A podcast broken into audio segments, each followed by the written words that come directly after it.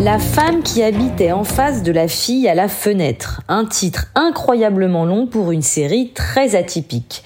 Car ne voyez pas dans ce titre une maladresse des créateurs de la série, mais une volonté de faire de l'humour.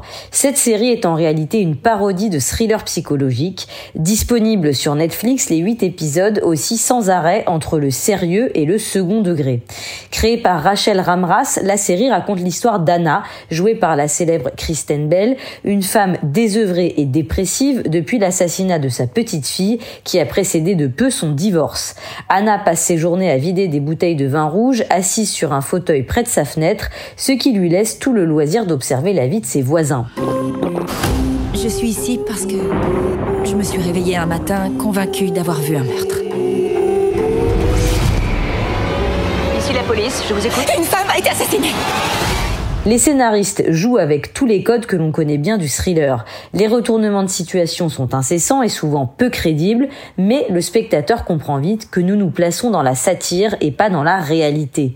Quand Anna voit la petite amie de son voisin se faire tuer en direct depuis sa fenêtre, elle se met en tête de trouver qui est le tueur. Cette quadragénaire qui s'ennuie dans son magnifique pavillon de banlieue trouve ainsi un sens à sa vie.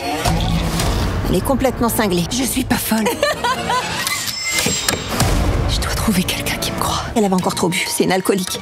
À partir de là, les rebondissements les plus loufoques surviennent. Vous verrez intervenir un homme à tout faire, tout aussi inquiétant que niais, un stripteaseur pas très sexy et très maladroit, des policiers qui s'invitent chez l'héroïne à dîner, ou encore un voisin père célibataire bien sous tout rapport et ventriloque.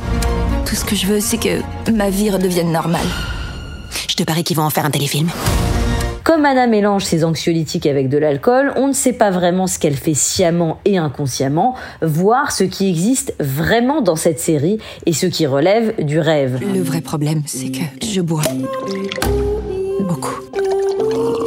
Et parfois, je prends des cachets en même temps. La série se conclut sur un twist complètement fou et inattendu, à l'image de l'œuvre, à l'humour décalé.